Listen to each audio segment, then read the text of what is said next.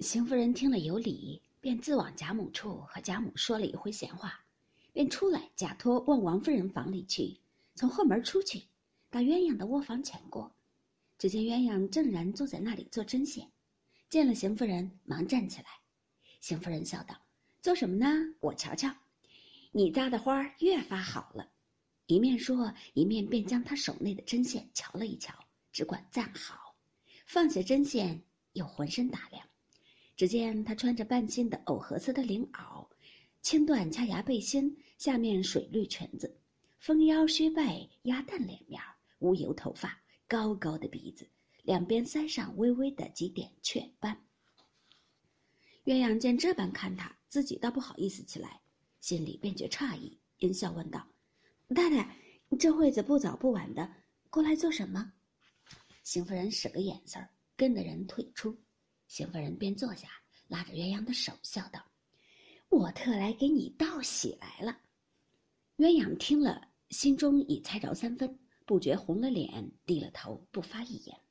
听邢夫人道：“你知道，你老爷跟前竟没有个可靠的人，心里再要买一个，又怕那些人牙子家出来的不干不净，也不知道毛病。一满府里要挑一个家生女儿收了，又没个好的。”不是模样不好，就是性子不好。有了这个好处，没了那个好处。因此，冷眼选了半年，这些女孩子里头，就只你是个尖儿，模样、行事、做人温柔可靠，一概是齐全的。意思要和老太太讨了你去，守在屋里。你比不得外头先买的，你这一进去了，进门就开了脸，就封你姨娘，又体面又尊贵。你又是个要强的人，俗语说的“金子终得金子换”，谁知竟被老爷看中了你。如今这一来，你可遂了素日志大心高的愿了，也堵一堵那些嫌你的人的嘴。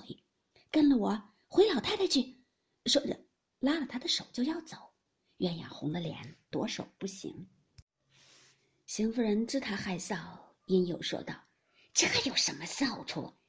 你又不用说话，只跟着我就是了。”鸳鸯只低了头不动声，邢夫人见他这般，便又说道：“难道你不愿意不成？若果然不愿意，可真是个傻丫头了。放着主子奶奶不做，倒愿意做丫头。三年二年，不过配上个小子，还是奴才。你跟了我们去，你知道我的性子又好，又不是那不容人的人。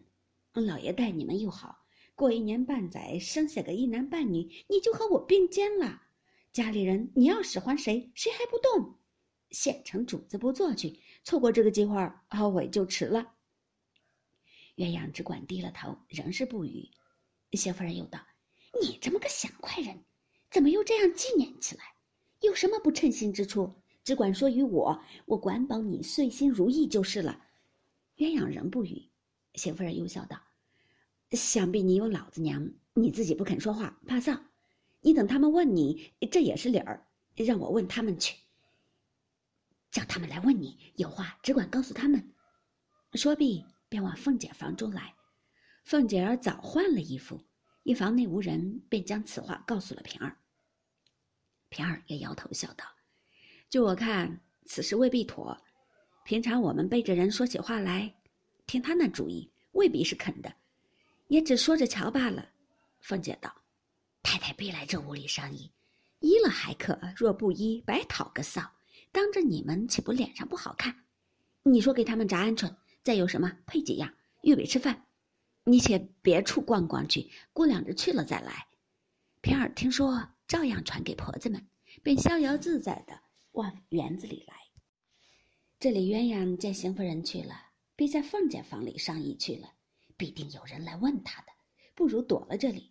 便找了琥珀说道：“老太太要问我，只说我病了，没吃早饭，往园子里逛逛就来。”琥珀答应了。鸳鸯也往园子里来，各处游玩。不想正遇见平儿，平儿一见无人，便笑道：“新姨娘来啦！”鸳鸯听了，便红了脸，说道：“怪到你们串通一气来算计我，等着我和你主子闹去就是了。”